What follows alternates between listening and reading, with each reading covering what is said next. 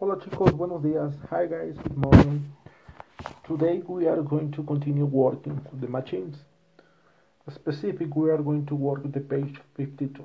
Chicos, vamos a escuchar la lectura de la página 52.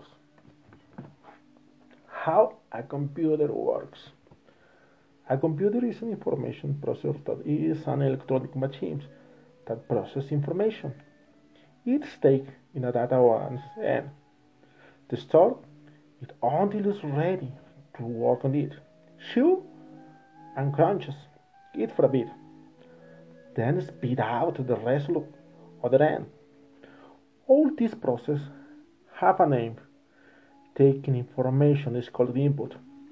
The stored information is better known as memory or storage. Chewing information is also known as a processing and spit out the result called output. Input ways of getting information into your computer that it can process. Your keyboard, the mouse, microphone, and voice recording the software are inputted. Processing. Your computer's processor, sometimes known as the central process unit.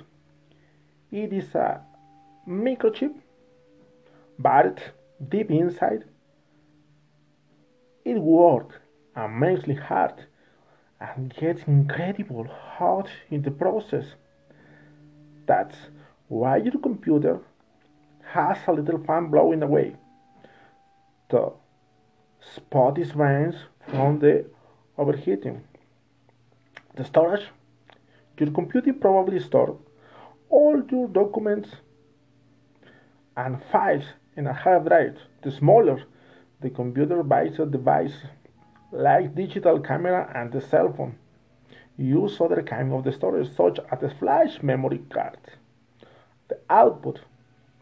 Your computer probably has a LCD screen capable to display in high resolution, very detailed graphic, and probably also stereo loudspeaker. You may have an inkjet printer or your desk to make a more permanent for the output.